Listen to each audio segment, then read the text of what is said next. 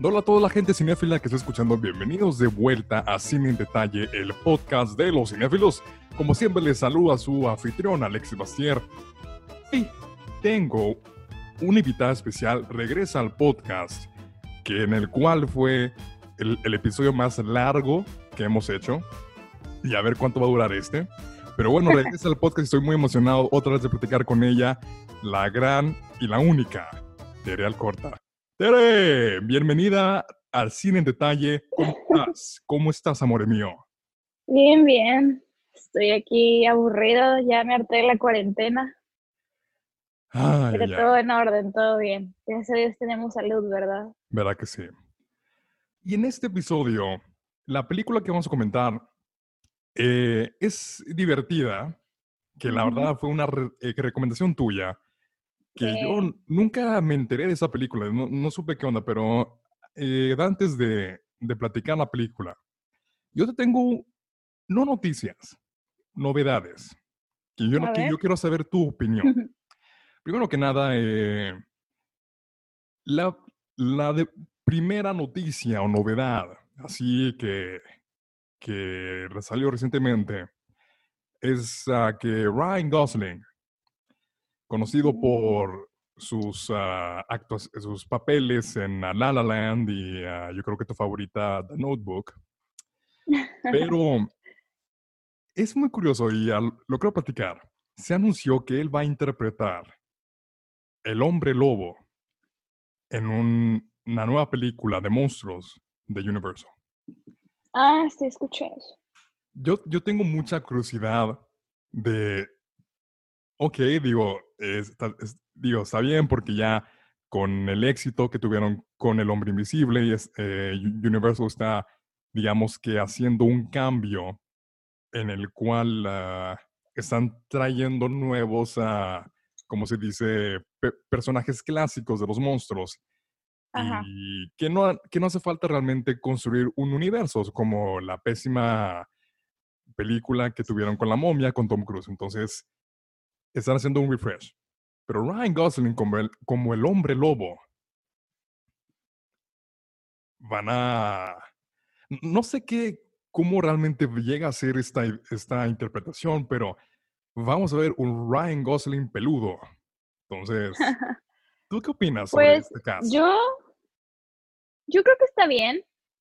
Este, no sé que se vayan a tratar bien estas series, no, no estoy muy al tanto de exactamente de qué va a tratar, pero pues es un buen actor, Ryan Gosling, entonces creo que realmente el papel que le pongas lo puede desempeñar de una buena forma, entonces, pues, es, siento que va a ser como el crush de muchas chavas como Ah, de Twilight, ya sabes, como, pero velo peludo. como película. Jacob.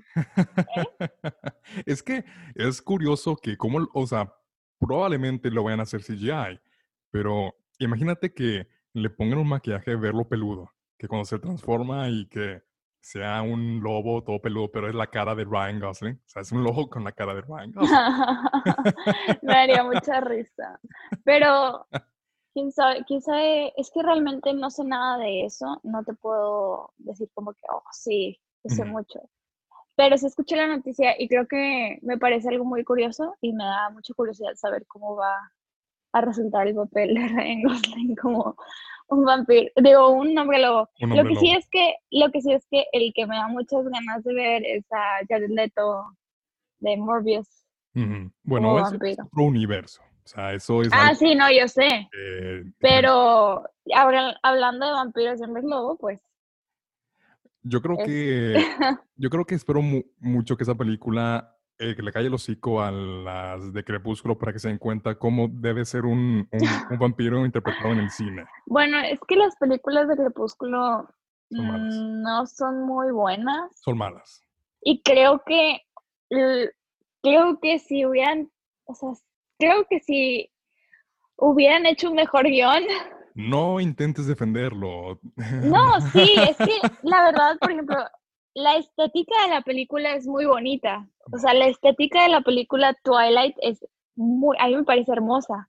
Lo que no me gusta es como las reacciones de los personajes y el guion. O sea, me parece algo muy cringe, o sea, me da cringe. Es, es muy ver cringe, eso. pero Sí, me da, me da mucho cringe ver eso, pero creo que si hubieran hecho un mejor trabajo tanto con los actores como con el guion y si hubiera quedado la misma estética, creo que hubiera sido otra cosa totalmente diferente. O sea, mira, no no sé, sé, pero digo, no, y aparte lo que comentas de Crepúsculo puede entrar mucho a la película que estamos a punto de hablar, que es eh, Demo the Musical, como está Bella, es muy, muy emo, puede ser que eh, tenga una comparación con la actitud.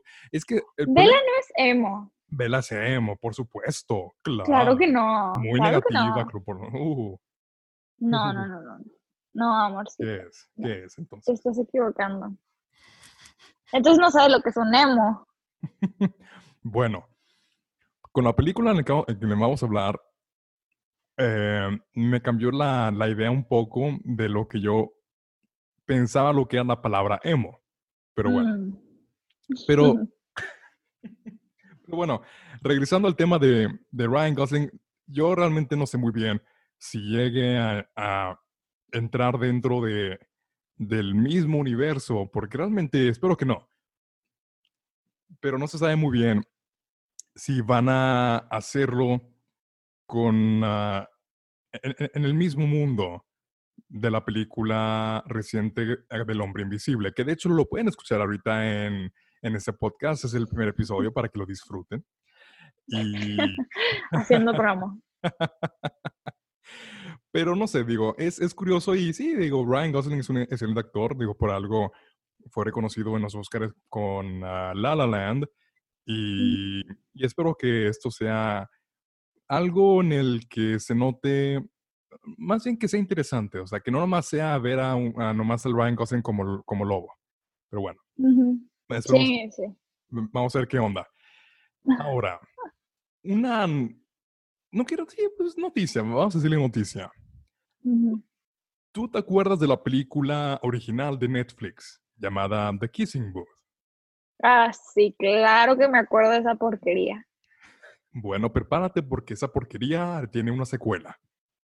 ¡Ay, no!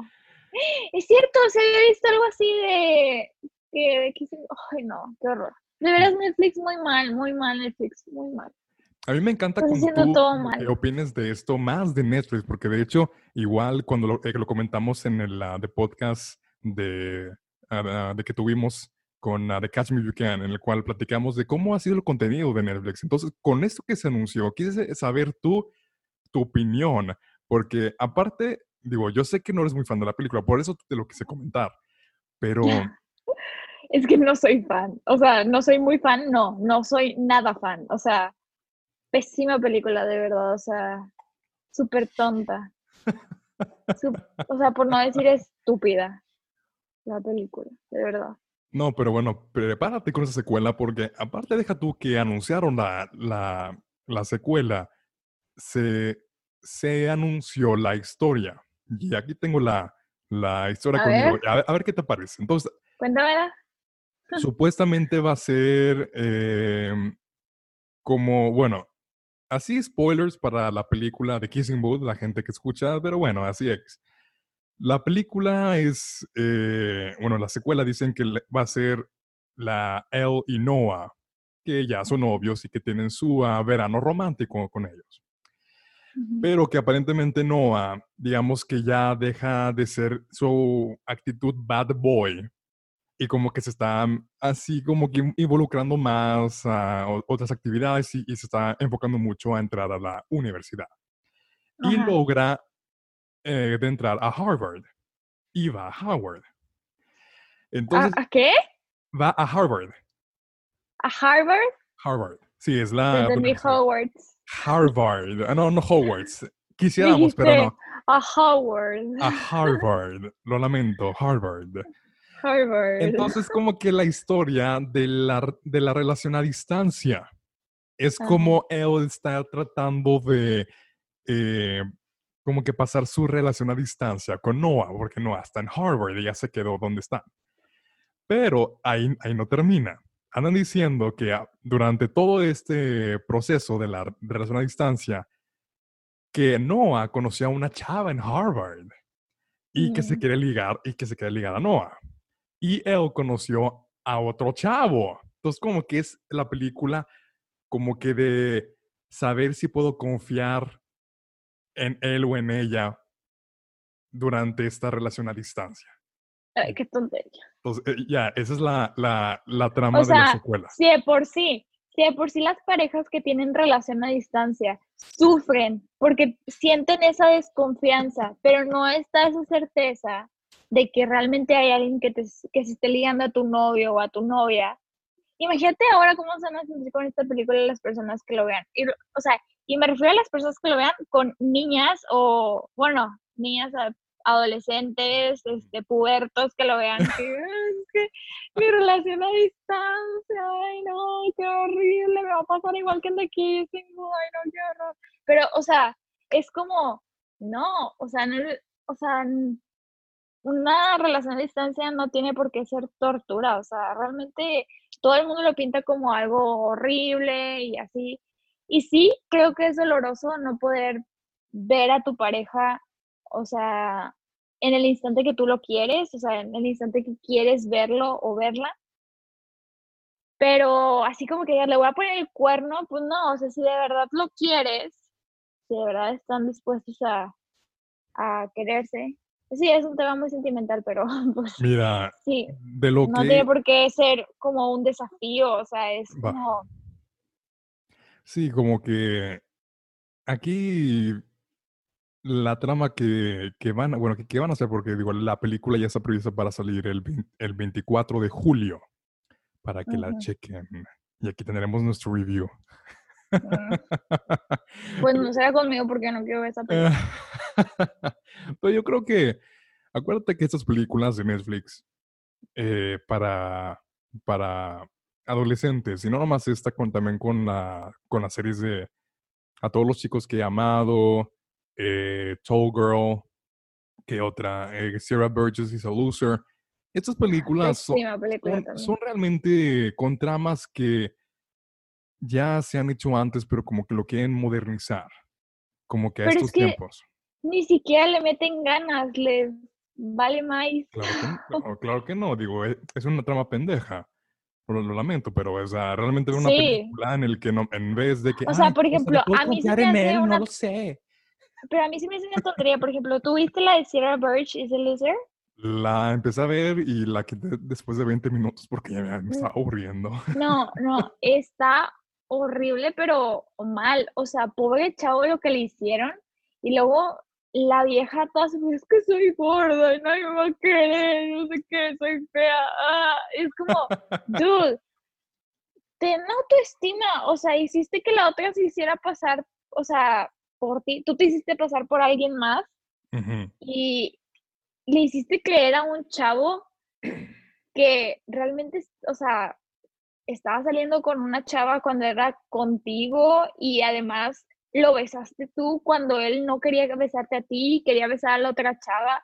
O sea, son mil cosas ahí que si tú lo volteas y en lugar de poner a Sierra Burgess y pones a un vato, como que si volteas el, como el género, si pones que el chavo era una chava y Sierra y la otra chava eran vatos, se vería muy mal, ¿no? A mi opinión. sí, son, son tramas que, digo, que quieren hacer eh, que el- los viewers empaticen. Porque digo. Pero digo, aparte con, con, con la de Sarah Burgess, eh, pa- para mí creo que la peor estupidez que hizo Netflix de este género teen fue la de Tall, Tall Girl, en el cual Ah, es, también. Es- es porque ahí es de que la chava de que, o sea, que crees de que tu vida apesta, o sea, mi, mi vida, yo soy tal alta, este, uso eh, tenis Sí, de es como tú podría ser modelo y, o basquetbolista y en vez de estar haciendo eso te quejas de tu vida, o sea, ya ay, sé, no, no sí, sé, es que no se puede empatizar porque los escenarios que hacen son, no son creíbles, o sea, si hay alguien que está muy alto en la escuela, pues es como de, o sea, puede que en algún momento sí te digan de que, ay, o sea, ¿qué tal está el clima ahí arriba, verdad? Pero una vez en cuando, pero el mismo chiste una y otra vez, todo el mundo, no, como que pasa de moda. Y luego eres la novedad un ratito en lo que todo el mundo se conoce, pero ya cuando ya todo el mundo se conoce así, a todo el mundo le vale. Es como que, oye, te quiero en mi equipo de básquetbol o te quiero en mi equipo de vóley porque, wow, ¿sabes? O no sé, qué sé yo, la gente se adapta, no todo es, oye, está alta, ya le voy a hacer bullying por eso. no, además la gente alta intimida, o sea, si ves a alguien que es más alto que tú y más así, más grueso que tú, te da miedo, o sea, si tú estás chiquito, si tú estás chiquito, o sea, mm, es como de, jaja, muchas veces bye, o sea, no me, no me quiero meter en problemas porque me van a meter un golpe por decir otra cosa. Pero mira, o sea, respecto a, esto de las películas, ¿tú qué opinas de Netflix con, o sea, porque aquí realmente lo, que quieren hacer es que se dieron cuenta que la, que la de primera película de Kissing Booth tuvo mucha, eh, como que, digo, no quiero decir, eh, porque realmente no es una película del cine, o sea, es que tuvo que mucha gente la vio. Entonces, como que claramente una secuela iba a suceder. Pero digo, aquí, bueno, o sea, hay público, existe público, hay gente que le gusta esto y van a continuar. Sí, los adolescentes. El director, guionista, actores, no les va a importar con que tengan algo con qué trabajar, sabiendo que hay público involucrado, pueden hacer cualquier cosa. Pero bueno. Y así como que siguiendo con el tema de Netflix, yo me enteré que Netflix eh, acaba de hacer eh, algo curioso en el cual anunció que si tú tienes una cuenta de Netflix que digamos que no has usado por más de un año, ah, te cancelan tu, cuenta. Eh, o sea, y es, y es algo real. O sea, anunció que las cuentas sin uso después de un año eh, se cancelan y esto es porque debido a que han dicho que es que se registró literalmente 100.000 cuentas de estas que son llamadas zombies, en el cual existen, se pagan al mes, pero no hay uso. Sí. Pero es curioso que existan 100.000 cuentas de estas. Bueno, a ver, yo tengo una pregunta para eso. A ver, mientras te paguen esas cuentas, ¿cuál es el problema? ¿Verdad que sí? O sea, de hecho es lo que te voy a comentar. ¿Por qué Netflix tiene que cancelar y perder dinero de cuentas que no son usadas. Digo, que te valga verga, güey. Digo, si sí, o sea, que te valga. Si están usando las cuentas o no, o sea, ¿ti qué? O sea, ¿qué tal si yo, o sea, yo quiero tener mi cuenta, por ejemplo, yo tengo mi cuenta de Amazon Prime, pero yo nunca veo Amazon Prime. O sea, yo la tengo ahí. y es como, pues, oye, si yo, si un día, o sea, yo le estoy pagando, si un día, imagínate, un día se me ocurre, pues meterme a Amazon Prime y ver algo en Amazon Prime, pues es mi problema, ¿no? O sea, si quiero o no, si algún día se me ocurre, si no, si ahí se queda, si se registra, si no se registra, eso ya es mi problema, pero mientras yo la pague, yo estoy pagando por el servicio, ahí debe de estar, ¿no?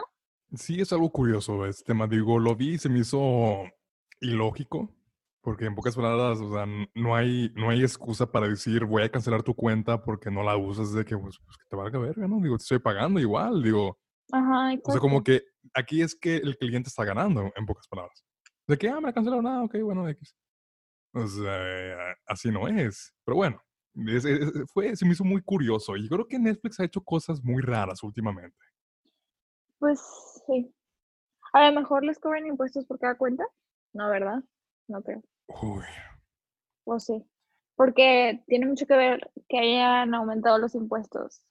Es que yo creo que tiene que ver algo, yo creo que más el tema. Yo digo, de lo que pude leer es nada más que porque hay muchas cuentas de estas que es por eso que hicieron este, como que esta decisión de cancelar cuentas sin uso, porque hay demasiadas, como comenté, 100 mil literal. Pero yo creo que a haber algo que no quieren confirmar como tú dices. a lo mejor se les cae la plataforma. Posiblemente, posiblemente, pero bueno. Ya, ya repasándonos a otro tema, yo creo hablar contigo de, de esto, porque yo lo platicamos en el, en el de podcast pasado y lo he platicado creo que en todos los episodios de este podcast, pero ya es una realidad. Henry Cavill confirma su regreso como Superman. Así es. Nada más, ojo, aunque haya confirmado su regreso, no se sabe muy bien cómo va a regresar, si me entiendes. Sí. Porque realmente no confirmaron el desarrollo de Man of Steel 2, pero se está rumorando que se está trabajando en una película de Superman que no explicaron muy bien si es el de Henry Cavill o es otro diferente, pero que está siendo como que desarrollado por J.J. Abrams, que es el director de las Star Wars. Yo creo que en lo personal, eh, por mí, qué chingón que este Henry va a regresar como Superman y más con esto que van a sacar el Snyder Cut, que lo platiqué el, el pasado. Y está muy bien, porque digo, aparte, no quieres ver a otro, digo, como que tienen que tener algo o como que tienen que tener una película en el cual Henry se pueda despedir bien como el personaje. Pero yo tengo el miedo que lo vayan a utilizar como un personaje secundario en próximas películas. ¿Sí me entiendes? Que lo, sí, lo- sí, lo sí. pongan como un cameo, como que lo pongan eh, como una participación corta. Y dudo mucho que Warner Brothers le dé eh, su secuela de Man of Steel. Y si se lo llega a dar, va a ser esta película que este ah, J.J. Abrams está ahorita haciendo. De lo cual estoy muy emocionado porque el, el vato es un crack como director, de aparte de Star Wars, ha hecho cosas increíbles eh, como la de Super 8, las de Star Trek. Entonces tiene esta, ese talento de crear eh, películas con un gran, eh, como que gran presupuesto y que estén muy, muy entretenidas. Entonces su, su visión como Superman, estoy muy emocionado y espero que sí sea el de Henry Cavill. No sé tú qué opinas. Pues creo que es muy emocionante ver a Henry Cavill otra vez como Superman. La verdad es que a mí me, me encanta que él sea Superman. No hay mejor Superman que él. Este, yo la verdad pues no soy fan de Star Wars, pero pues puedo reconocer un buen trabajo. O sea, aunque no sea fan, puedo reconocer un buen trabajo. Yo creo que, pues, está súper bien que un director que tenga, que haya trabajado en producciones así de este tipo, venga y dirija una película, pues, del mundo cinematográfico de DC, porque creo que al mundo de DC, en cuanto al cine, creo que sí le hace mucha falta una ayuda de un director que tenga mucha visión, que tenga, o sea, como que en su cabeza bien centrado qué es lo que quiere y que realmente nos entretenga y cree un lazo entre los, o sea, los espectadores, o sea, la gente que está, que lo está viendo y la película en sí. Yo, creo que no puedo decir más. Digo, lo, que, lo que comentaste fue más que suficiente en respecto a, a esto. Eh, espero que, que pronto lleguen a confirmar más, más así eh, eh, noticias o de que procedimientos de este proyecto. Pero lo, lo importante es que Henry sigue siendo Superman y eh, Sí. quién sabe por cuánto tiempo más, pero que va a regresar, va a regresar. Y ya terminando, este, sí, pero ya quiero saber tu, también tu opinión respecto a este tema. Yo sé que tú no eres tan fan de Suicide Squad. Sé que para ti Ah. también fue una decepción. eh, Sí. eh, porque yo sé que tú eres, mm, digamos que muy fanática del personaje del Guasón. Y yo sé que tú eres muy fan de Jared Leto. Aparte de Sí. su actuación, eres muy fan de su ah, música y de su banda y todo. Sobre todo su música. Creo que es mejor, creo que es mejor músico que actor, pero Ahora, yo nomás eh, te puedo decir que Suicide Squad no fue la película que esperábamos. Pero con esto que se anunció del Snyder Cut de Justice League, el director de. Suicide Squad, que es este David Ayer, está como que haciendo unas, eh, como que está haciendo especular que posiblemente hagan lo mismo con Suicide Squad. ¿A qué me refiero? Que lleguen a hacer una versión en el que pongan todo lo que grabaron de Suicide Squad. Porque tú sabes que la película le quitaron muchas escenas. Más del Joker y de Harley Quinn. Sí, sí, un chorro. Que aunque ya tuvimos una versión extendida de Suicide Squad, que nada más le pusieron 10 minutos y ya. Esta versión es la visión que tenía el director al principio. Y es todo lo que grabaron. Y va a haber más Guasón, va a haber más Harley Quinn, va a tener más explicación. Y según el director dice que esta versión es igual de oscura que Joker de Joaquín Phoenix. Ay, no. No sé. Me emocionan. Nada más me emocionan, me ilusionan y al final siento que va a ser una decepción, así que mejor ya, a mí- ya no me voy a ilusionar. No ya sé. Digo, en lo personal, yo la quiero ver nada más para ver las escenas eliminadas. Yo también.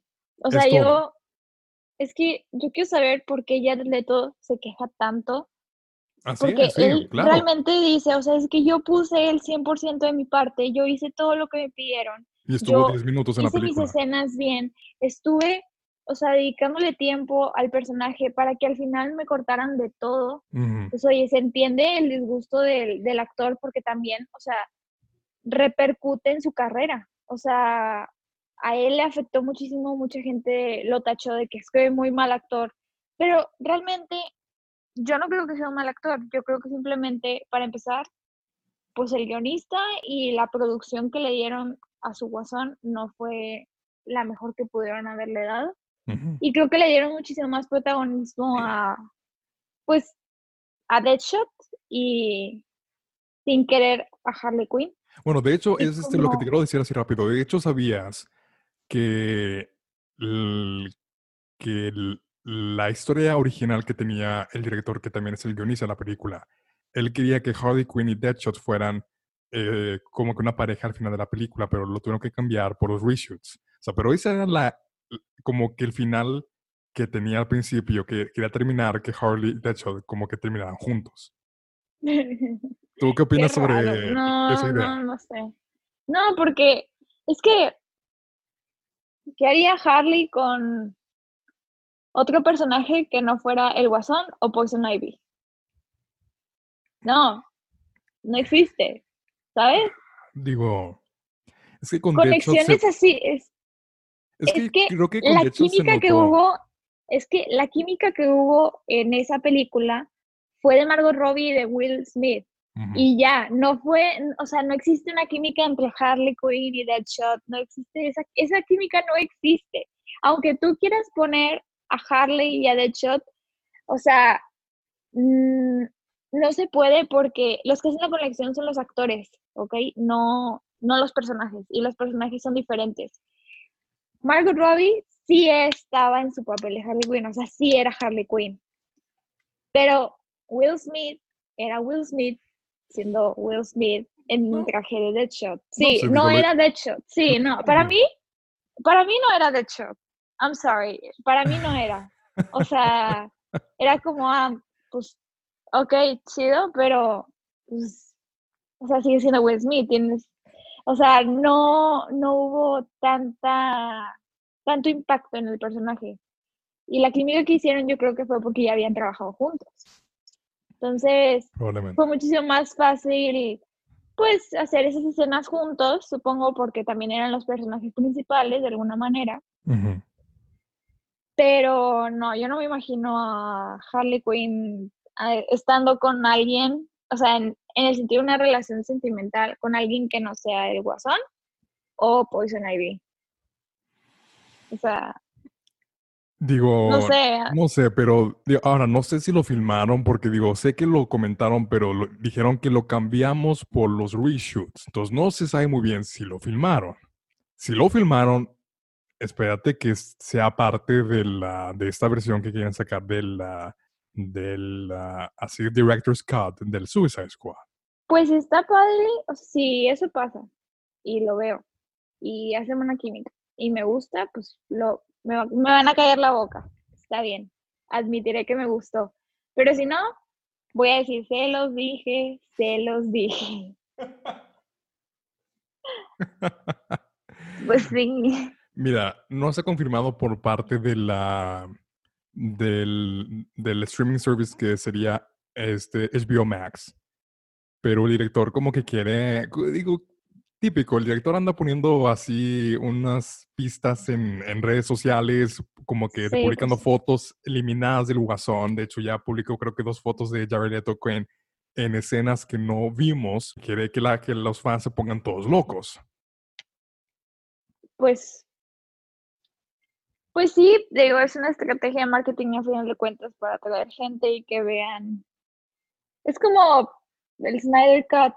Justice League, nada más que esta vez es con sus sea, Pero, la- pero la diferencia del Snyder Cut y Suicide Squad es que Suicide Squad nada más eliminaron un chingo de escenas. Snyder Cut es porque el, di- el director se fue y lo reemplazaron con otro. Aquí, el- aquí el güey es el mismo. Nada más que sí, eliminaron escenas. Pues sí, o sea, pero, o sea, sí, yo sé, entiendo esa parte, pero es la misma, es el mismo tipo de mercadotecnia. O sea, es, es de, ah, mira, todo lo que no has visto, aquí lo tengo yo, si lo quieres ver, voy a, voy a, pues, liberar esta versión y pues, qué chido, ¿no? Pero No lo sé, así es. Rick. Esto me parece falso. no lo sé, Rick. y así hablando de Harley Quinn de Margot Robbie, ¿a ti te gustaría verla en otra película que fuera nada más ella? Porque yo sé que tuviste Birds of Prey, que de hecho la gente también puede escuchar nuestra reseña de Birds of Prey en este podcast. Eh, pero yo sé que tú viste la película y aunque no nos pudiste acompañar en ah, nuestra reseña, yo creo que hablamos en el sentido de que quisimos ver una película nada más de Harley sin la necesidad de las Birds of Prey.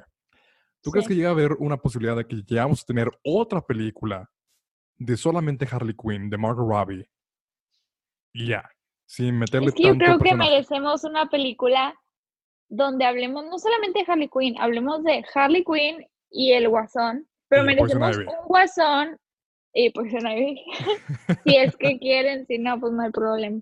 Ok. Pero, o sea, merecemos la Harley Quinn de Margot Robbie y merecemos un Joker como el de, o sea, nivel Heath Ledger, nivel Joaquin Phoenix, ¿sabes? O sea, esa química estaría muy cool y querem- yo personalmente quiero ver algo así. Ahora, no sé qué digan los fans. Ah, no, digo, No, los fans pueden estar de acuerdo contigo, porque dudo que alguien que les mamaría ver a, a la Harley Quinn de Margot con el Joker de Joaquin Phoenix. Pues sea, de hecho, es mucha gente quiere que eso suceda, mucha gente quiere que Pero no va, no va a suceder. Pero no, Digo, eso no va a pasar, va a claro, no, claro que no. Creo que fue un- Pero- un waste of opportunity. ¿Cómo? Creo que fue un, un waste of, of- of opportunity que no hayan puesto el guasón de Joaquín dentro de este universo. Pues sí, pero es que tenían el, o sea, es que ya tienen un guasón. Yo sé. Entonces, habría que cambiar a la Harley Quinn. Y entonces, ¿a quién pondrías de Harley Quinn?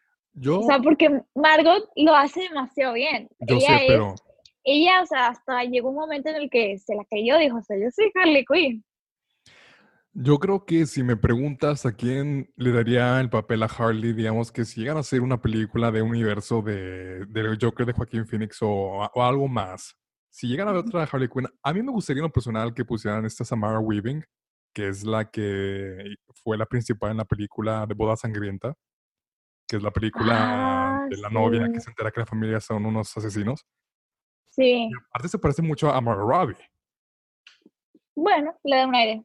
Entonces, como que puede ser. Y aparte también la vi en, en la serie de, de Netflix Hollywood. Y, y tiene esta personalidad mamona y le puede quedar Harley. Sí, sí tiene esta personalidad que también le puede darle algo Sí, está bonita, sí le queda el papel. Sí le queda muy bien el papel, pero pues digo, ya eso ya es otra cosa, ¿no? Vamos a ver. pero- Además, al parecer se viene el otro guasón de Johnny Depp. ah, bueno, eso es un rumor. Eso es un Sí, rumor. es un rumor, pero imagínate, si viniera otro guasón para el mundo cinematográfico de DC, donde sale este Robert Pattinson, y le ponen otro guasón, sería pues otra Harley Quinn. O sea, aquí el ingrediente es. Harley Quinn. Entonces, pues no sé, o sea, yo creo que nos merecemos una película pues, oscura, nivel de Killing Joke, pero, o sea, hablando en relación de Harley y, el Guasón, porque eso es realmente lo que a mucha gente le, o sea, les gusta, les gusta mucho ver esa química. O sea, los que son super fans de DC, pues obviamente les gusta leer los cómics, les gusta ver las películas, saben sobre, saben todo sobre todos los personajes y pues probablemente hay hasta coleccionistas y todo, pero hay de fans a fans y los fans que son, pues vaya la redundancia, fans de Harley Quinn, esperan ver también pues más química con el guasón, porque la razón de ser de Harley es gracias al guasón. Y se me hace muy injusto ver, o sea, ver mucho de Harley y no saber de dónde vienen sus orígenes reales del guasón, o sea, de, qué guasón fue el que la hizo así, o sea, sí, porque ella antes era considerada como, pues, el títere, o sea, ahorita hoy en día ya ella tiene su, su propia película y ya ella es como la que está sacando adelante toda la película de Suicide Squad y Birds of Prey porque ella es la que se gana el corazón de la gente gracias a la interpretación de Margot Robbie. Pero realmente ella antes era considerada como pues el títere del guasón. Ella nada más era como pues la novia del guasón, o sea, ni siquiera Harley Quinn era la novia del guasón. Sí, yo creo que lo que estás comentando, yo creo que Margot Robbie es la razón de que Harley Quinn es hoy en día. Yo creo que revivió el personaje, le dio, o más bien hizo que la gente se diera cuenta que tiene más importancia.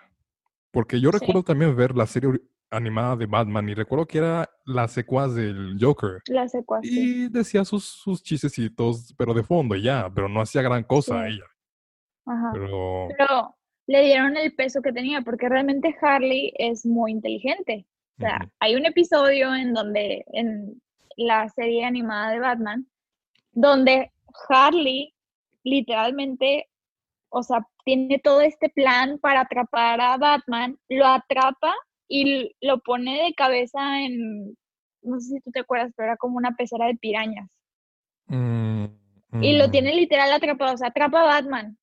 Y ya, o sea, si ella hubiera querido, lo hubiera matado. Y le habla al WhatsApp y le dice, lo atrapé para ti.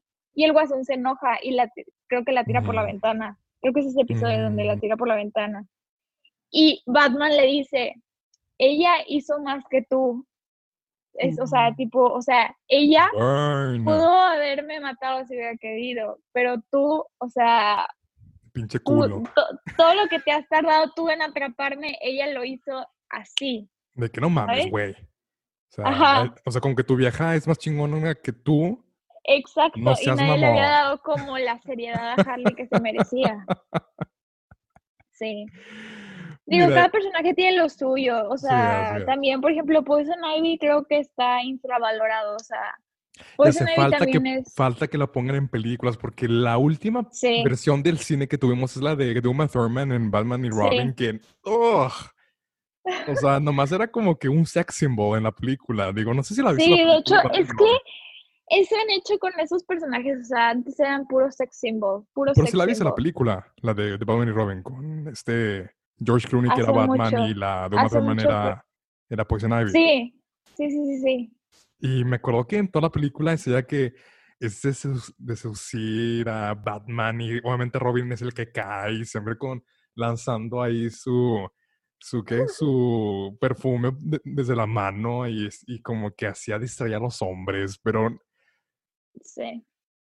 I don't know, no sé, digo, no, no, no es algo que, que, me gustó mucho el personaje y espero que si, si llegan a hacer una película que pongan a Poison Ivy live action, espero que sí le den una historia interesante sí. y que realmente puedan revivir el personaje en, en el cine, la verdad.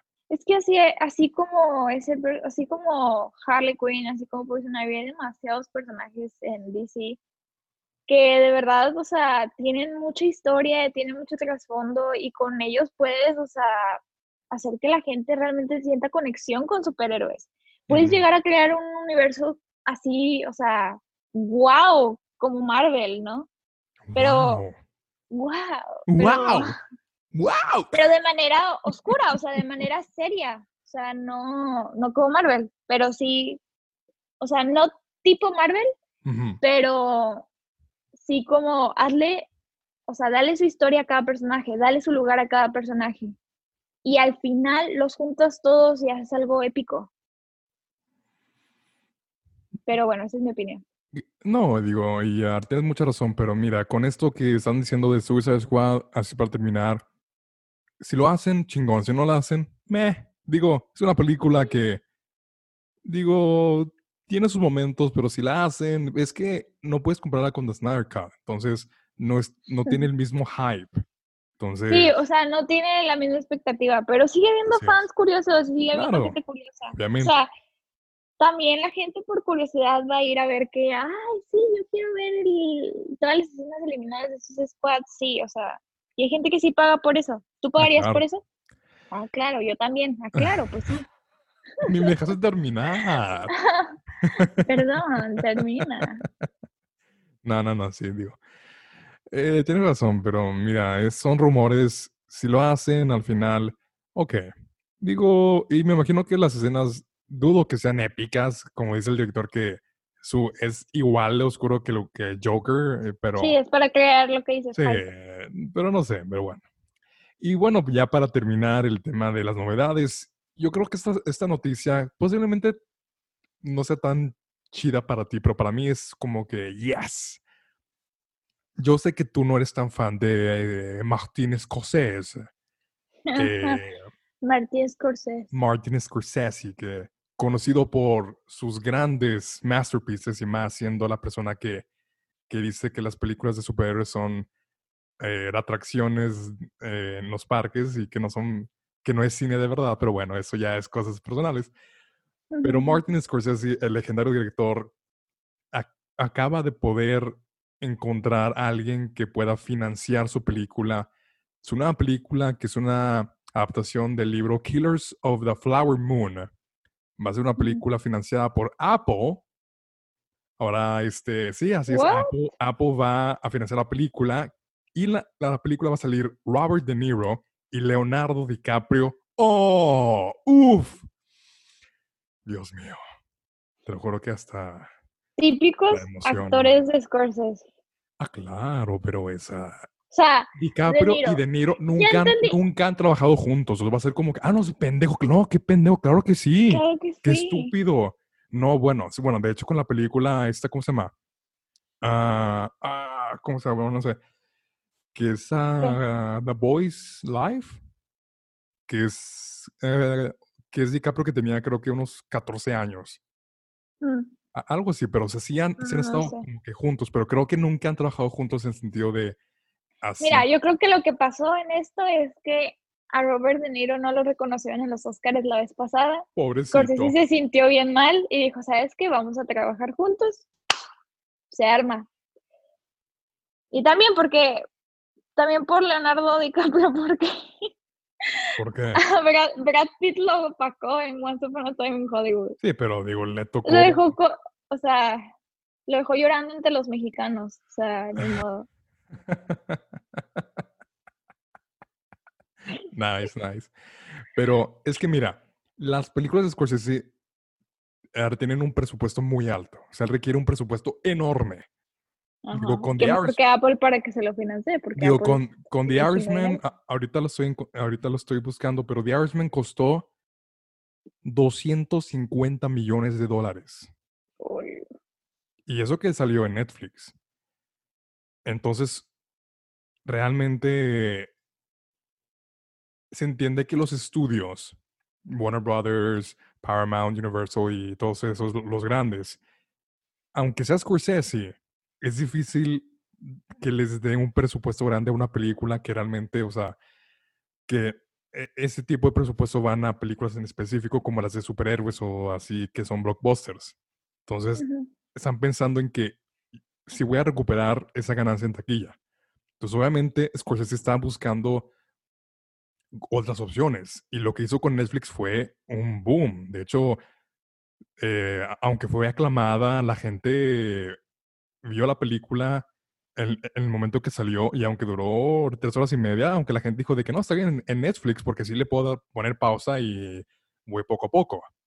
Entonces ahora logró que Apple eh, va a financiar toda la película. No sé cuánto va a costar, me imagino que también va a ser un presupuesto muy alto. Pero yo estoy emocionado y ahora me tengo que suscribir a Apple Plus para ver la película. Pero es, es, es Scorsese, De Niro y DiCaprio. Es, un, es una colaboración increíble. Estoy muy emocionado. No sé muy bien de qué, de qué va a ser la película. Sé que es basado en ese libro que no sé muy bien la trama, que se- creo que son unos asesinatos de policía o algo así. No digo, no, eh, no quiero echar mentiras, porque realmente no he, no, no no he leído muy bien la, la, la trama. Otra película de gangsters. Pero, ah, pero es Scorsese, amorcito. Es Scorsese. O sea, te la Típico. bañaste. Pero no sé muy bien eh, la trama de la película. Eh, pero si tú me pones Scorsese con De Niro y DiCaprio, ¿tú, ¿tú qué opinas? Digo, yo sé que no eres tan fan de Scorsese. Yo, yo sé que no, no fuiste tan fan de The Irishman tampoco. Sé que lo, lo, lo único que te gustó de la película fue Al Pacino. Sí. Pero, Cochita pero, ¿tú qué opinas de De Niro, DiCaprio haciendo esta de colaboración juntos en, en, en esa película de Scorsese? Ay, pues mira, tú- si quieres que sea sincera, son No, buenos fíjate. actores. ¿Qué? No, fíjate, digo, di puras mentiras. Ah, bueno. Pues, No, no, no, no, puras sé mentiras. sincera. No, sé sincera. Ok. bueno, seré sincera. Son buenos actores, así que va a haber buena actuación. Es Scorsese, así que va a haber, pues, acción, o sea, va a haber ahí como... No acción, no me mires con esa cara. Acción, O sea, no, vaya, no es la acción a la que me refiero. violencia, mm, no violencia. Sí, sí. sí, Secuencias así, bueno, bueno, ya, ya, como es que no es violencia, de- violencia, pero es como una intriga de, ay, ¿qué va a pasar? Ok, ya, ok. Es, ujú. es ese tipo de acción, no me refiero como, oh, sí, camiones, Fast and Furious, este, todos chocan, pistolas, no, El- o sea, no Del espacio y todo. despacio, Tom Cruise, no, no, no, no me refiero a eso, no me refiero a tipo Misión Imposible, o sea, simplemente me refiero el tipo de acción así como intrigante que tiene Scorsese. Ya. Y pues es la misma pócima de siempre. Supongo que a la gente que le gusta esa fórmula, pues le va a gustar y le va a funcionar. Y a la gente que no le gusta, pues no le va a gustar y no le va a funcionar. Y hay gente que nada más está a la expectativa de a ver qué tanto, qué tanta diferencia cambia de una película que ya había hecho a otra película que va a hacer. Sí, digo, es curioso que ya ahorita se está enfocando en hacer sus películas en estas plataformas de streaming. Nada más falta que ya luego sea, eh, ya después eh, de colabore con Amazon y con HBO Max, yo creo. Y- y es que, pues sí, o sea, el tipo hace películas con un presupuesto enorme, digo, pero Que e- es una serie normal. de gangsters en HBO. Imagínate, qué glorioso. imagínate. Pero ya nos movemos a la reseña de la película de, que tenemos el día de hoy que se llama Emo the Musical. No, de músico. Entonces, ah, a la gente que escucha, pónganse cómodos y de preparen sus, sus palomitas. O sea, aquí, como es de cine, sus palomitas a gusto. Entonces, para que disfruten, aquí tengo mis palomitas deliciosas. Ay, qué Para rico. que, yo, para que pueda eh, disfrutar más la reseña. Y una, y una advertencia a la gente que está escuchando: spoilers. Esta reseña tiene spoilers para que no anden así molestando de que, ay, me reinecita de ña, ña, ña, ña, ña". A ver, ve la película, está en Netflix. Y si te interesa, regresa a escuchar este increíble podcast. O si te vale madre, pues quédate, güey. Quédate. ¿Qué vas a hacer? No vas a ir a ningún lado. Ok. Entonces quédate. Qué- Ahora ya- vamos a entrar al tema de, de la película, More. Esta película, de hecho, tú me la recomendaste. Yo no sabía su existencia, yo no sabía qué onda desde que me dijiste, oye, More, como que te quiero que veas una película que se llama Emo the Musical. Y dije, a ver, ¿qué? ¿Qué? A ver, yo que yo ubico muy bien de musicales. yo, yo que soy experto en musicales, Ujú. ¿cómo puedes decirme que hay una película que se llama Emo the Musical? ¿Qué es? ¿Dónde está? Y me dijiste, bueno, está en Netflix. Va. La vi y estuvo chida. Estuvo muy chida, la verdad. Fue una excelente re- recomendación. Pero tú, ¿dónde escuchaste de esta película? Pues la verdad es que Buscaste emo en Netflix, yo creo. me da pena, pero sí es verdad. ¡Ah! Andaba triste en una ocasión y dije, a ver qué hay. En Netflix, Sadness, número uno, emo the musical. Emo de musical. No, sí. No, no es cierto. Ya había visto que gente había como, o sea, gente, o sea, hablo de youtubers que sigo, habían hablado de, de esa película y me llamó la atención al principio, pero siempre fue como que la tenían un bucket list de que, ah, este, peli o sea, películas que quiero ver que tal vez nunca vea Ok. y la puse en esa lista. Y hubo una ocasión en la que me acordé, o sea, estaba en Netflix, dije que voy a ver en Netflix y me acordé y dije, ah, Emo de Musical. Y la vi y me gustó, me gustó bastante. La verdad, sí, sí, sí- sí es una película simpática. Digo, y es curioso que la película no tuvo, digamos, que eh, mucha promoción. De hecho, creo que, ah, de hecho, a- ando viendo aquí que realmente no se estrenó en el cine realmente mucho tiempo. E- Era una película que como que iba a festivales nada más. Sí, Pero bueno, la película es de, de Australia, es 100% australiana. sí. Y como te digo, no sé si se estrenó solamente en Australia y, y ya, no se expandió mundialmente. Y digo, fue a ciertos festivales en Alemania y en Israel y más que eso ya. Entonces, sí, sí Ujú. me- sí me sorprende que, porque la película es, está chida y tiene un- un- una buena producción y todo. O sea, no es de que es una película que, que se puede notar que el presupuesto es bien bajo. O sea, está, está, está Ujú. buena.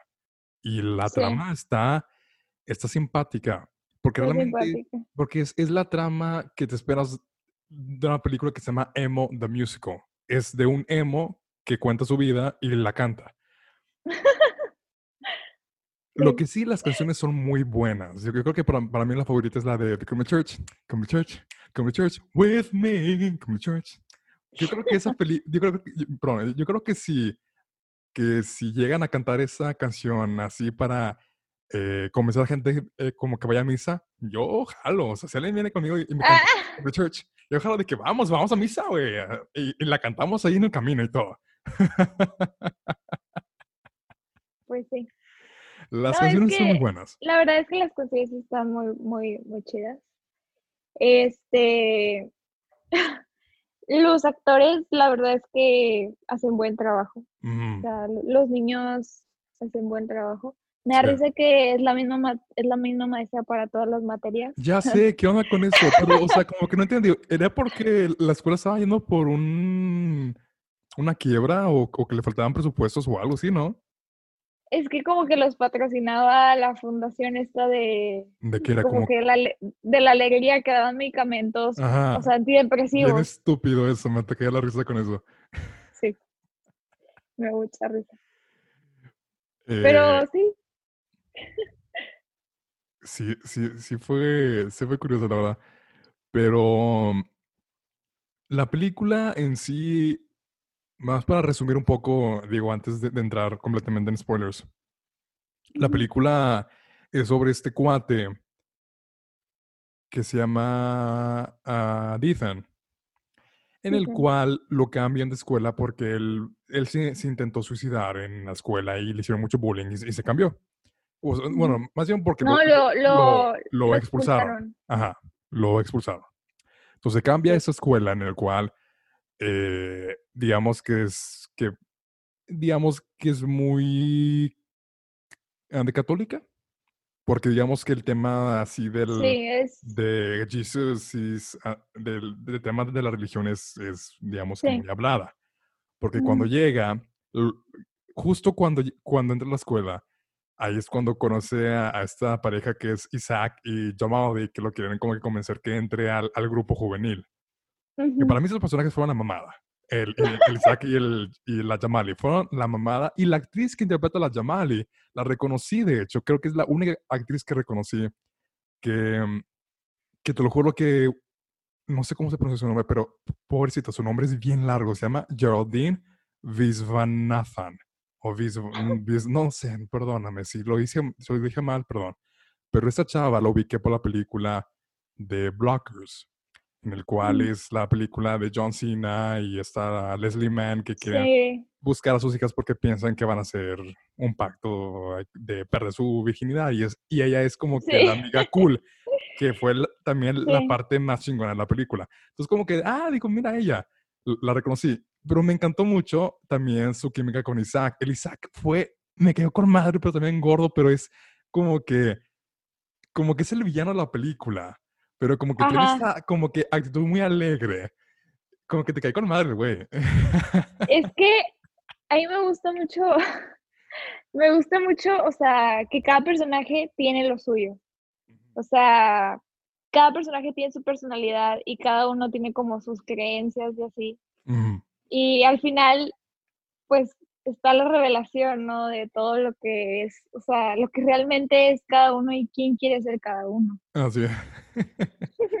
Pero bueno, ya cuando, ahí es cuando Ethan eh, se entera que hay una banda que se llama Worst Day Ever y él quiere sí. porque él como que quiere hacerse más emo. O sea, es emo, pero quiere ser más emo.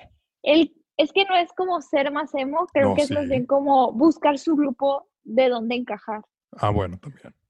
O sea, como de, soy, yo reconozco que soy emo y quiero entrar a un grupo donde me aprecien por quien yo soy y quiero formar parte de ese grupo porque quiero significar algo ahí, ¿sabes? O sea, pertenecer ahí. ¿No me explico? No, sí, sí, sí. Digo, como te digo, eh, las actuaciones, los, los, personajes son buenos. No más que aquí lo que no me gustó de la película es que a veces mm, e, el nombre como que no lo dicen. De hecho, yo ni sabía que se llamaba Ethan el, principal. O sea, de hecho lo tuve que buscar porque no me acordaba que lo mencionaron, que se llama Ethan. Ah, no, la chava sí lo mencionó varias veces. Sí, pero la chava, pero, o sea, del grupo muy apenas y se te iba la onda y no sabías cómo se llamaba. Yo creo que es, la parte negativa, como que no le dieron así algo para mencionar sus nombres. Porque, mm. porque yo no sabía que se llamaba Ethan y. perdón. O sea, no sabía que quién era quién. Porque eh, no quería ahorita decir, ah, como que el chico emo y la banda. O sea, quería saber quiénes eran. yo creo que esa es la parte negativa, que no, como que van directo al grano, en el sentido como que, bueno, es un musical y ah, como todos los musicales, como que por cada escenario tienen que cantar, porque de hecho cuando llegan a la escuela hacen un, una canción en el, en el que, ah, ¿cómo se llama? Que estoy bien jodida, en el que, ¿cómo se llama esa canción? Y bueno, más bien cómo iba, en el que, como que era este, ah, era el de grupo juvenil en el que cantaba que, de que te rendías, como que give up. Give ah, sí.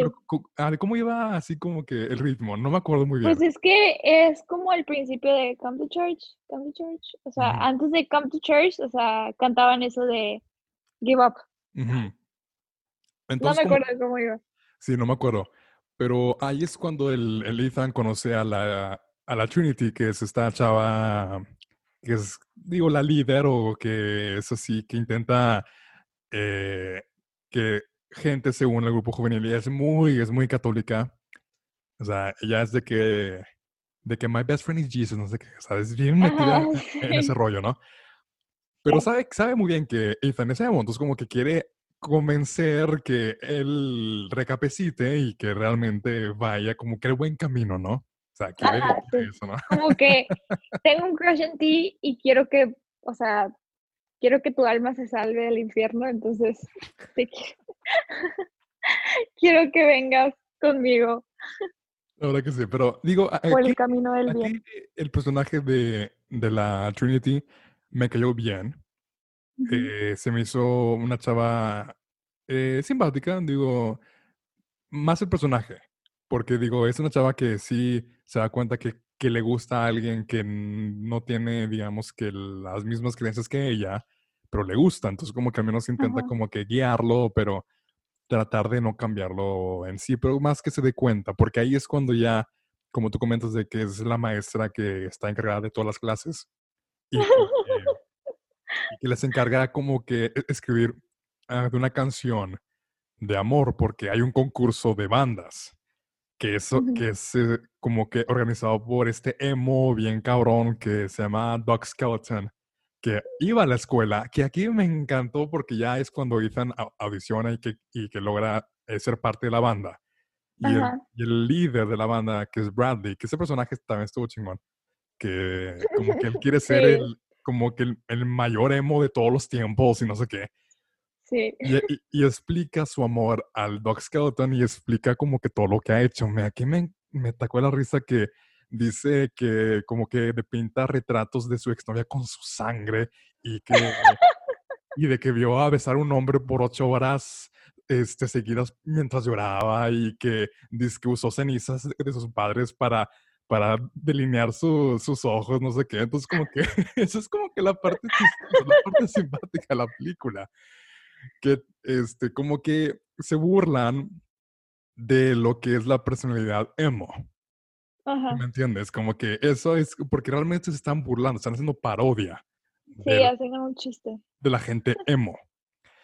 Y yo creo que esa película, como yo te digo, es, es más, es una película que es la de personalidad de todos, pero como que lo, lo, lo hacen ver como todavía en el sentido de que son grupos separados. Yo creo que hoy en día como que no tanto, porque yo creo que ya, creo que hoy en día en las secundarias o prepas o hasta en, las universidades realmente ya no hay grupos separados, o sea, realmente no era como antes que eran los emos, los, uh, los que juegan fútbol.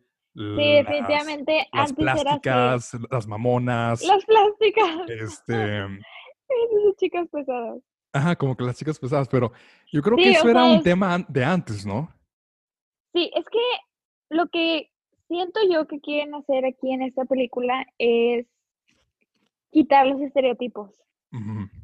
O sea, es eliminar estereotipos, eliminar de, ah, existe el grupo de esto, grupo de esto, grupo de esto, y así son, y así son todos. O sea, así, así son todos los católicos, así son todos los hemos, así son todos los gays, así son todos los, o sea, literal. Y creo que lo que quieren hacer es como remover los estereotipos para que vean que detrás de esa faceta que la gente pinta, o sea, de ellos mismos, hay otra persona, o sea, hay una persona que, que tiene pensamientos, gustos y que puedes encajar en cualquier lugar por lo que te gusta y no, o sea, por tu personalidad, no por, o sea, un, un grupo estereotipado. Ya tenemos a Lethan y a Trinity, que les tocó ser juntos en esta canción que tienen que escribir de, de, amor, ¿no? Porque es el tema principal. Me gustó mucho la química de, de Ethan y Trinity. Digo, ah, eh, los actores hicieron un buen trabajo. Y aparte, sí te creías que sí, digo, aunque existía esta diferencia, sí los querías ver terminando juntos. Porque típico que cuando Ethan queda en la banda porque la banda es ah, el Bradley, que es el líder, lo tenemos al baterista que es un pendejo, que es el güero que está, que es bien idiota, y luego tenemos a la chava que es la, la chava emo. Qué típico que le dice de que, o sea, er, ah, como que tienes que ser mi novio porque estamos en la banda y es parte de, como que, como que de nuestros pensamientos El estereotipo, ajá, es el estereotipo. Así es. Entonces, como que, pues sí, digo, si es emo, tiene que tener una novia emo y así. Y entonces como que sí ves que Lethan quiere tener una relación con Trinity, pero sabe muy bien que muy, muy profundo de él pues no puede hacerlo, porque ella es muy católica. Y, es, como juntar eh, positivo con negativo. No, no puedes, digo, digo, va a salir negativo.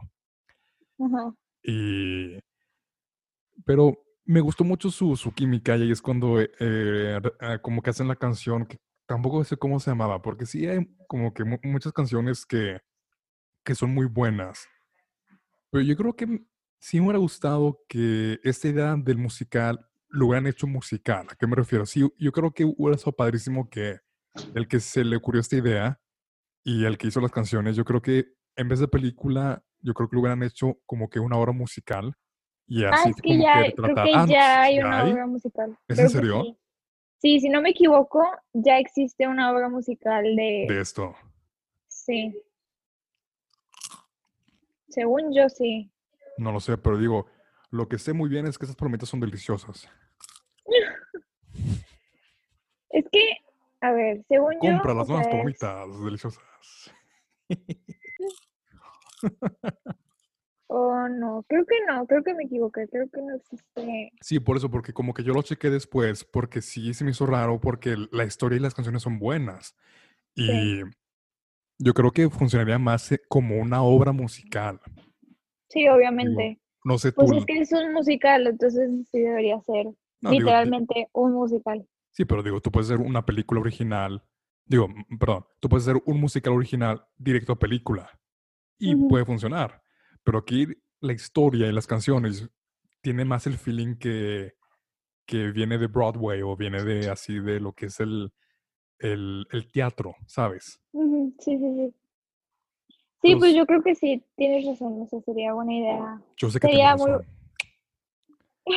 Yo sería, yo creo que sí sería buena idea ver algo así en el teatro. Porque pues la música está muy padre, la Sí, la- historia está muy cool Es buena. y creo que sí se podrían pues hacer muchas cosas Entonces como que o sea, toda la película, entonces como que toda la película es como que la rivalidad que tienen los emos y el grupo juvenil. Porque aparentemente el grupo juvenil también se inscribió al concurso don- donde van a participar los emos. sí. Es como que su rivalidad, ahí, ahí- ahí están de que como que quieren compartir, no, perdón, quieren, como que quieren tener su, como que para audicionar o para practicar Sí. y como que no hay un acuerdo entre ellos. De hecho, el, el- el líder, que es Isaac, siempre está peleado con el Bradley, que está en ese líder. Ujú. Y, y bueno, digo, como te comenté, ahí es cuando ya se hacen, cuando el Ethan em, se hace novio de la chica emo. Y, y bueno, digo, ahí es como que Ethan y Trinity intentan as- eh, todavía verse, pero yo creo que, como tú dices, como, como que sí intentan verse, pero escondidas, porque verá que decían como que si, si como que quieres ver conmigo, como que tiene que ser escondida, como que, como que no nos pueden ver juntos en la... Sí, porque escuela. o sea, se ve mal que ella ande con un emo y a él le resta como, como rudeza en su parte emo que esté con una chica cristiana. Y bueno. Y ahí es ah, la parte triste que es cuando tiene la cita con la novia emo en el cine. eh, que estuvo bien chistosa, porque le- como que me tanta risa que como que la chava canta, la chica emo canta, y, y me da risa que en el fondo se puede escuchar como que, el- como que las demás personas que estaban en el cine que se callan la, la boca, como que cállate, güey, o de que déjame ver la película, Ajá, y menos sí. como que ella cantaba. Entonces como que Ajá. sí le dio un poco de, de realismo esa escena, porque es como que si yo voy al cine contigo y como que de la nada, como que una tipa como que me empieza a cantar y distraer y yo le, le empezaría a aventar palomitas de que, güey, cállate, cá- cállate el hocico, quiero ver la película. Y, y bueno, ahí es cuando ya se enteran que, o sea, la banda se entera que, que, que el Ethan estaba con la Trinity y ahí es cuando lo obligan a, a quemar la Biblia La, la el Biblia. que le dio. Y bueno, ahí está que, bueno, entonces sí es como que triste, porque creo que la Biblia dijo que se lo dio su papá, o no sé qué decir, ¿no? Algo así. Sí, sus papás se la habían regalado, le habían Ujú. regalado la Biblia y ella, pues como en, como en forma de su afecto a Ethan, Sí. se la da, se- no sé si se la regala o se la presta, no me No acuerdo, acuerdo, creo que se la prestó más para que... creo que se la prestó, Ajá, sí, que sí. le dijo, quiero que tengas esto y se la da, Ujú. pero no me acuerdo si se la regala o así. No me acuerdo, pero me, me da mucha risa la, la, la siguiente escena, que es cuando Ethan va con Trinity a su casa para explicarle y la Trinity le preparó lo que le, lo que le dice que era como que es para andar en la alberca y supuestamente era para eh, Era bautizarlo. para bautizarlo. porque Ethan le comenta que nunca fue bautizado. Y me da tanta risa cuando se entera, porque se, como que ahí ah, te ponen la, la, la- la toma en el que Sí. es el, la filtro de agua y se puede notar así escrito. Holy water. Agua bendita. Sí, y ella es de, me estás engañando y te sale la arca toda enojada. Obvio, O sea, me da tanta risa que pusieron la toma del filtro de la- del agua y que le pusieron ahí agua bendita. O sea, Sí, y, que y que lo intentó bautizar en una como que alberquita de niños. O sea, Sí, están los sentadillos así como, como perrito. sí. Bueno. Pero es que es volver a, o sea, es el mismo mensaje otra vez. O sea, cuando Ethan quema la Biblia, es volver a querer entrar y hacer clic en un grupo y volver a querer entrar y hacer clic en, pues, o sea, pertenecer a un grupo. Y, y realmente lo que él estaba sintiendo era, pues realmente estaba sintiendo apego por esta chava y, y se estaba empezando a cuestionar cosas también. Mm, sí. Entonces, pues digo, es como el mensaje general de la película, supongo. Así es. Y ahí es cuando ya el Ethan se enoja y ya rompe con ella. Y ahí es cuando de que, la, de que la banda está también ahí viendo qué onda. Y entonces ya el Ethan eh, decide irse con la banda. O sea, de que ya no quiere hacer nada de, de- de esta Trinity. Y, y regresando con esta, con el tema del grupo juvenil, a- esta parte, te lo juro, cada vez que lo mencionaba me ataqué la risa que la Jamali quedó embarazada Ah, con, sí, el, con el Isaac. del Y Isaac. Isaac le decía, no, no, no, no es mi hijo, es el hijo de Dios. Ajá, sí. Como que lo negaba que era su hijo. No, no, no. Y Sí. aparte me da tanta risa que cuando iban al público, el Isaac como que le, eh, que le tapaba la pancita. Dije, no, es que como que tiene algo raro, pero no, no tiene nada. Pero como que le tapaba la pancita a la pobre. Sí. Al final le dice, no, o sea, le dice, no te voy a dejar que andes por ahí con cualquier persona, con mi hijo. Y le dice, Ah, sí, ¿cómo? Es tu hijo, no que el hijo de Dios. Ajá, sí. Sí. Sí, da mucha risa también. Estuvo bueno.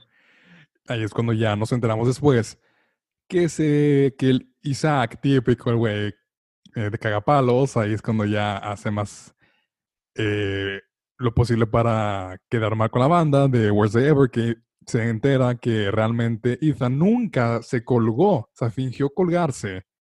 Ajá. Y es cuando ya de que lo filtra a la escuela que pone pósters de que le ponen faker y no sé qué. Sí. Ya es cuando ya queda mal con la banda y todo, y bueno. Pero digo, antes Sí. de, de entrar más en, eh, más en detalle en eso, es esta escena que, madres, o sea, fue Ah, una de atacada de escena, risa. perdón por interrumpirte, pero es que hablando de esa escena me dio demasiada risa la primera vez que la vi, que para pasar al club tenías que enseñar tu cicatriz de que te habías cortado las venas. Ah, sí, cierto. Sí, cierto. ¿Cómo se puede? Sí, cierto. Esto, eso fue una gran madreada.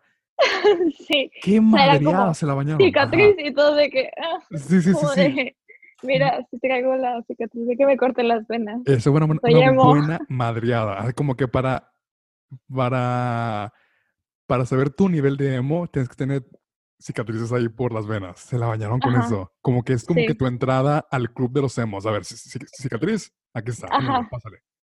Ajá, sí, me dio muchísima risa esa Estuvo muy buena esa escena, la verdad. Me encantó mucho esa escena. Sí. Pero no, es, el- es la que yo, es la que quiero comentar.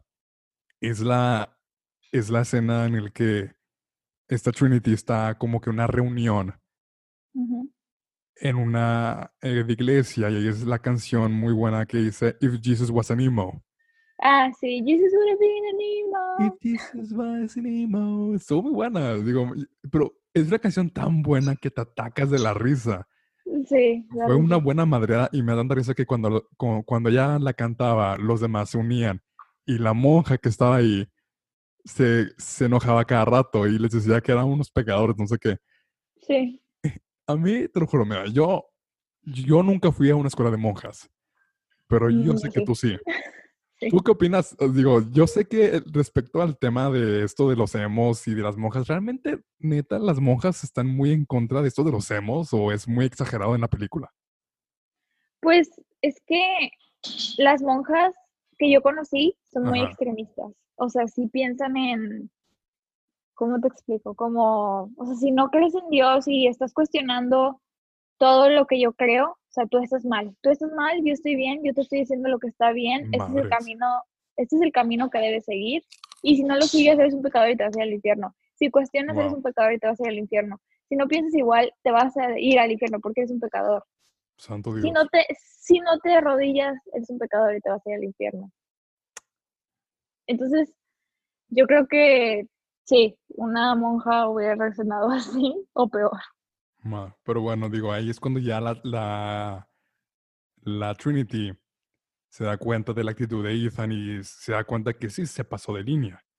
O sea, se pasó de lanza queriendo hacer que Ethan tuviera las creencias que ella tenía. O sea, no puedes cambiar la persona y ya se dio cuenta que no se vale tampoco convencer a alguien que vea el mundo como tú lo veas. Y bueno, respecto a todo esto, que, que es cuando, que es cuando Isaac filtra lo de Ethan para vengarse de ellos, como que destruyen los instrumentos ahí en donde ensayaban. Y ahí es cuando te queman, ahí como que la mini, ¿qué? ¿Cómo? Era una mini parroquia ahí en, en la escuela donde estaban ahí lo- los instrumentos y todo.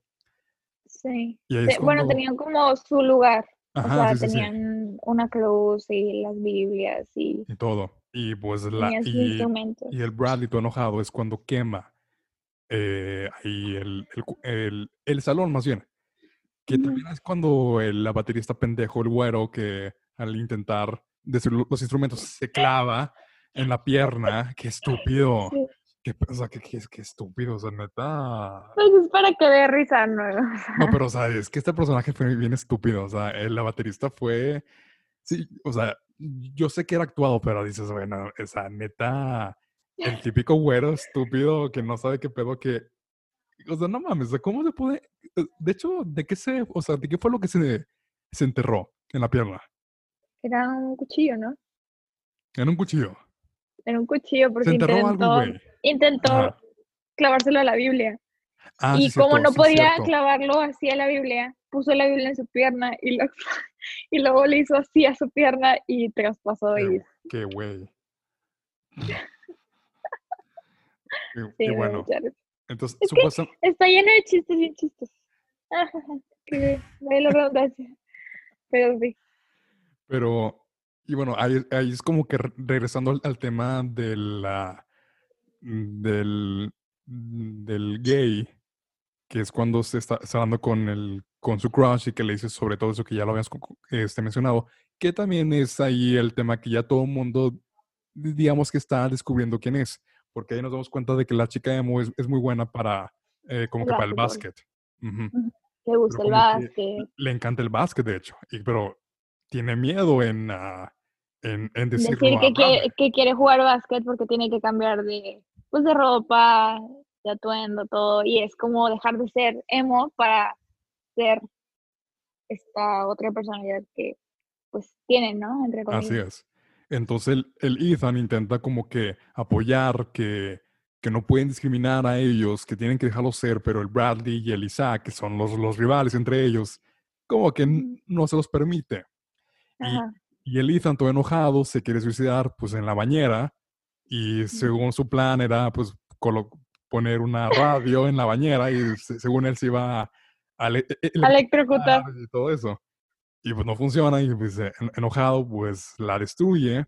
Y, e- y es como que la parte de que, ay, no mames, que qué curiosidad que cuando la destruyó, supuestamente en la radio estaban como que pasando la canción que escuchó con Trinity, la primera vez que, digamos, que convivieron juntos, que es la de You Know It's True.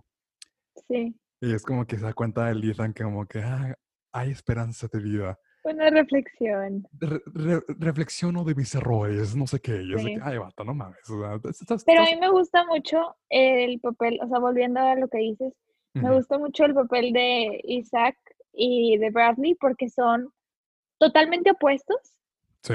Pero, por ejemplo, son las cabezas de, de la, o sea, de estas, Bradley es la cabeza de la banda de los emo y Isaac es el- la cabeza de el coro cristiano. Así es. Entonces, como son súper opuestos, pero te das cuenta como hasta los mismos jefes, o sea, o las cabezas te dicen ser como, yo soy súper cristiano, yo de verdad sí, o sea, creo en la palabra del Señor. No es cierto, o sea, eres faker también porque, pues, ya embarazaste a, a la otra muchacha y tienes pensamientos impuros y no dejas que la otra gente, pues, haga lo que quiera hacer, ¿verdad? Y tú los oprimes, pero tú también eres igual, o sea, tú también tienes esos pensamientos, ¿no? Porque en una ocasión quiere besar a Trinity. ¿Te acuerdas?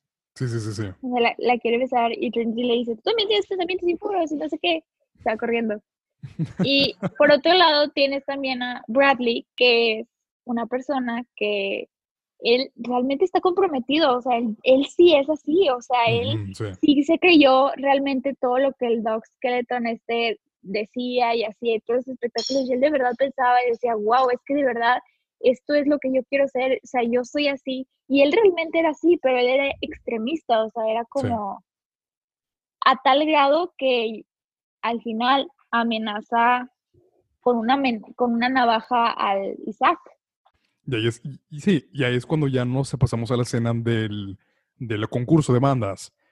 Y, y este Ethan de- decide unirse con los del, eh, con los del coro ah, ah, de Cristiano.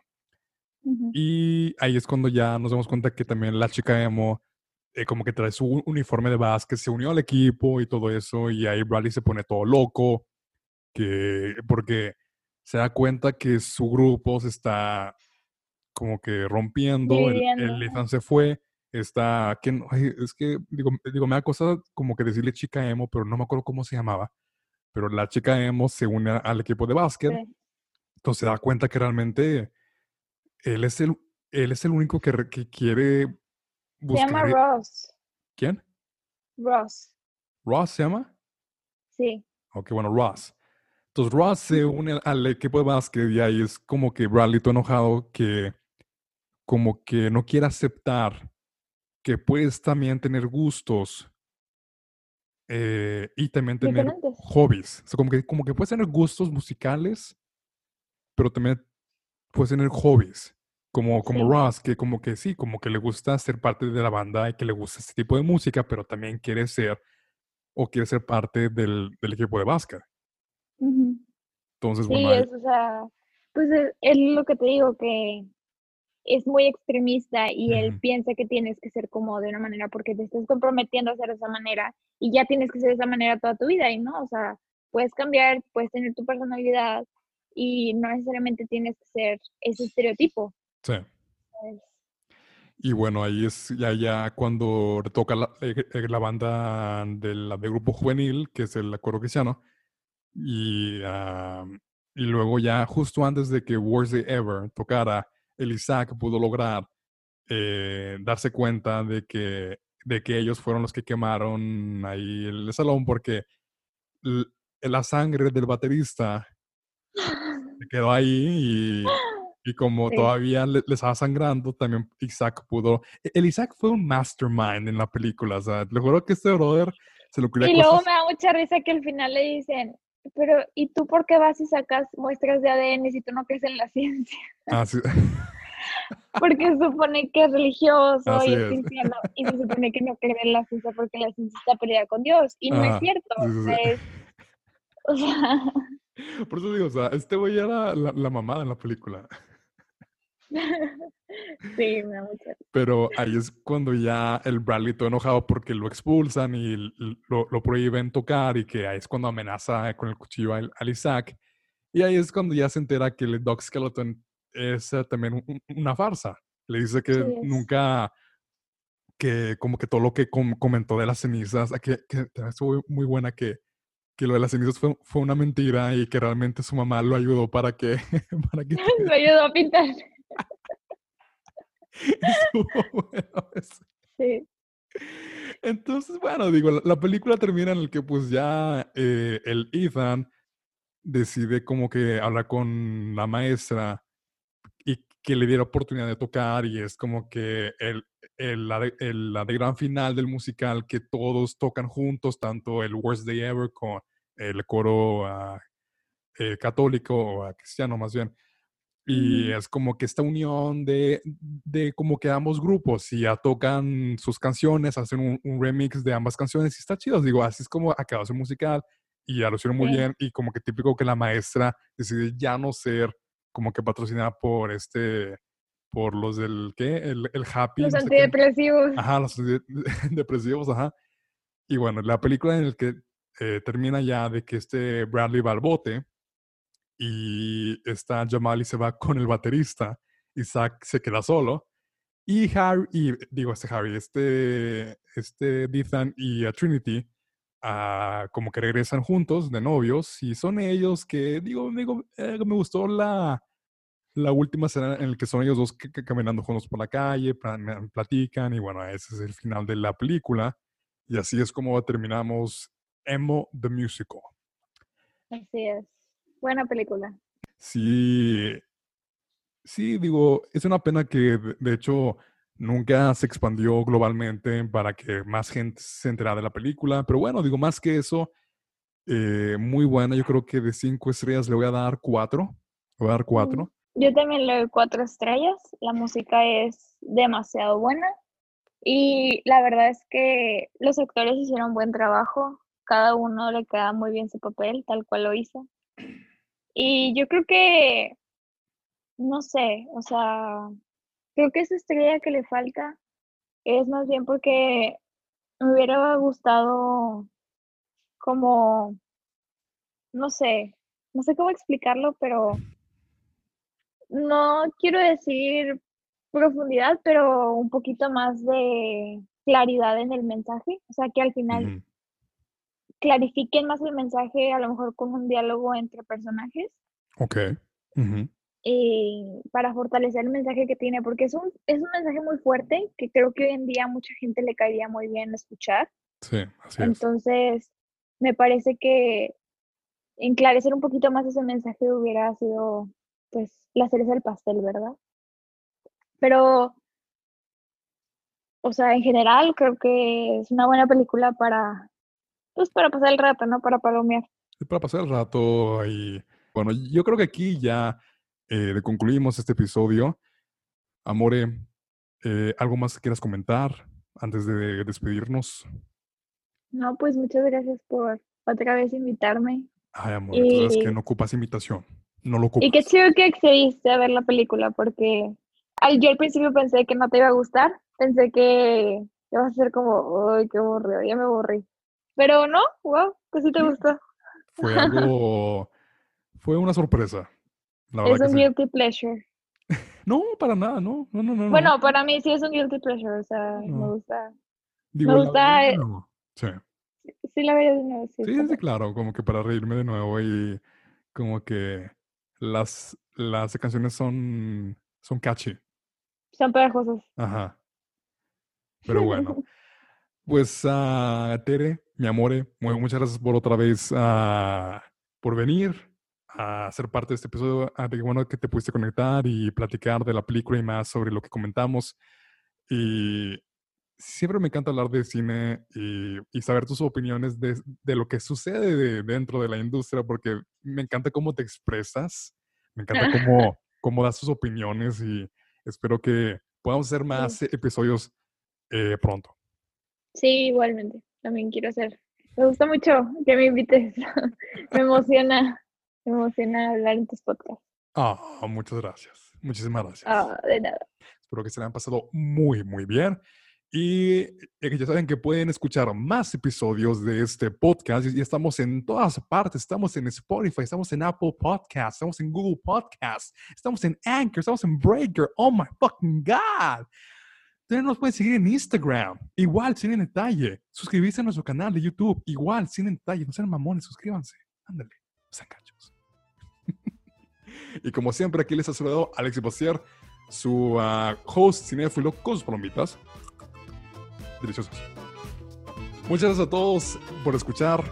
Esto fue Cine en Detalle.